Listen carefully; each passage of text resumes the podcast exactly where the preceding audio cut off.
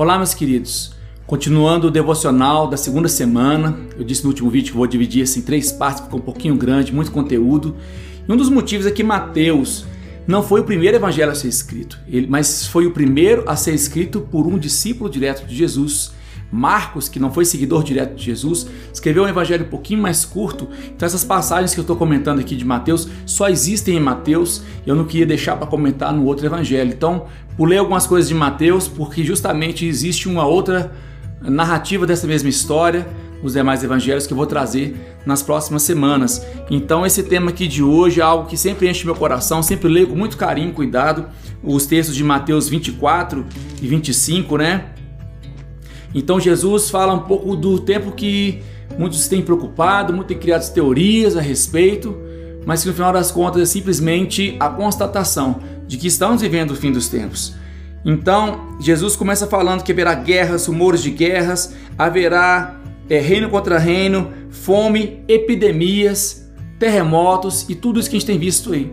Só que Jesus gosta de ressaltar: essas coisas têm que acontecer, mas não será o fim. Jesus e Deus, o Espírito Santo, eles criaram a humanidade e nós temos que compreender que nada que acontece foge do controle deles. Não é uma pandemia que vai encerrar esse mundo, não é um anticristo que vai encerrar esse mundo, não são as guerras entre nações que vão encerrar esse mundo. Mas essas coisas vão ser pano de fundo, elas vão ser o cenário que vão proporcionar uma abertura para o evangelho ser pregado. O meu papel, ele tem uma base que eu tenho que contribuir com dois aspectos. A primeira delas, quem perseverar será salvo. O quanto que esse tempo de pandemia que estamos vivendo tem testado a perseverança dos cristãos em sermos testemunhas, em mantermos nossa disciplina de jejum, de oração, de vivermos o cristianismo e a esperança da glória de Cristo. Quantos têm perdido a esperança? Mas a Bíblia diz que quem perseverar será salvo. E o segundo papel nosso, o Evangelho trará, trará testemunho. Ou seja, ele vai testificar daquilo que Jesus fez e, de, e vai testificar da boa notícia da vinda de Jesus. Porque aqui diz assim que essas boas notícias do reino serão proclamadas em todo o mundo como testemunho para todas as nações e então virá o fim. O fim não é causado pela guerra, o fim não é gerado pelo mundo, o fim é decretado por Deus.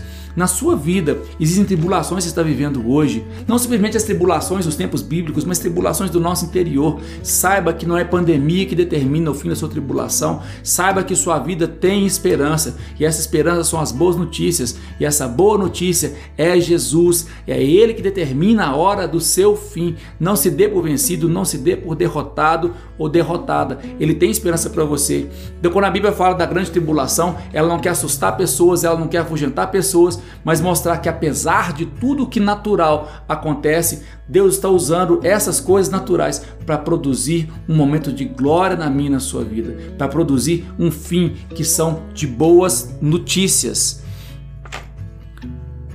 Mateus 25 dá seguimento a essa, a essa esse último discurso de Jesus aos seus discípulos, falando sobre os tempos do fim. Então existem momentos na Bíblia que Jesus faz parábolas em três partes. Ele fez isso com a dracma perdida, ele fez isso com o filho pródigo e as cem ovelhas, e ele faz aqui também uma três partes do fim.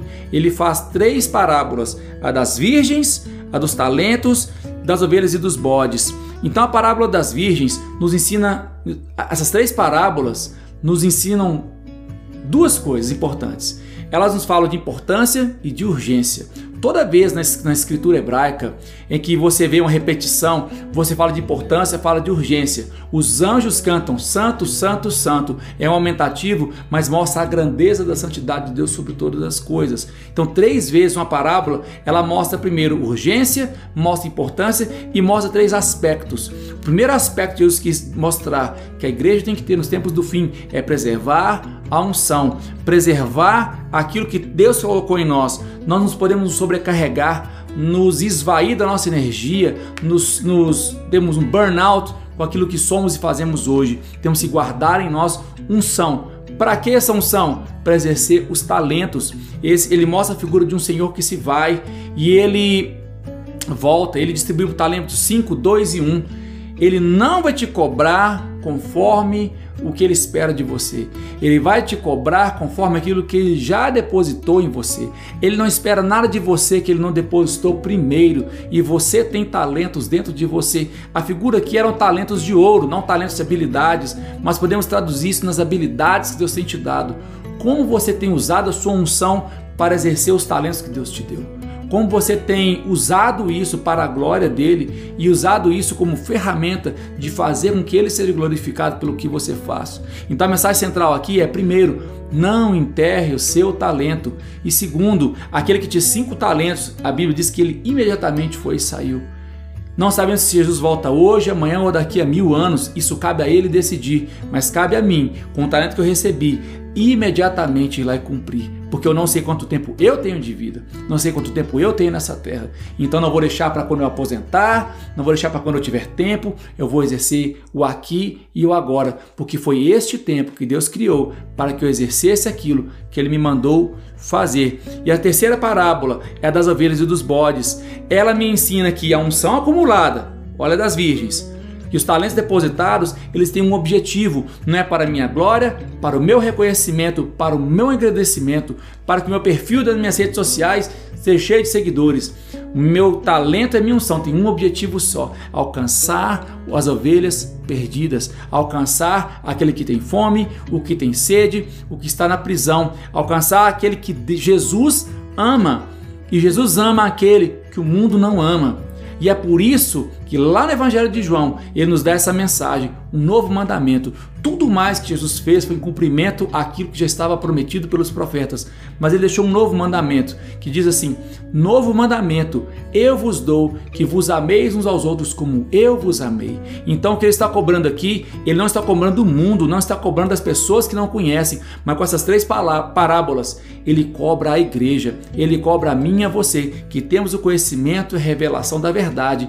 Temos que tomar uma posição, uma atitude. O quanto estamos estendendo as mãos às pessoas nesse momento de grande necessidade, não simplesmente de fazer caridade, mas um telefonema, um abraço, uma, uma, uma visita ali à distância social aceitável, mas mostrar às pessoas que as amamos, que nos importamos com elas, com as necessidades delas. Então, essa mensagem para nós é um alerta. Jesus está às portas. Pode ser com a vinda dele, pode ser com o fim da nossa vida aqui. Isso não importa a diferença. O que importa é que hoje ele me chama, ele te chama para viver uma vida plena e espalhar as boas notícias do reino dele. É o que eu desejo e ministro sobre sua vida em nome de Jesus.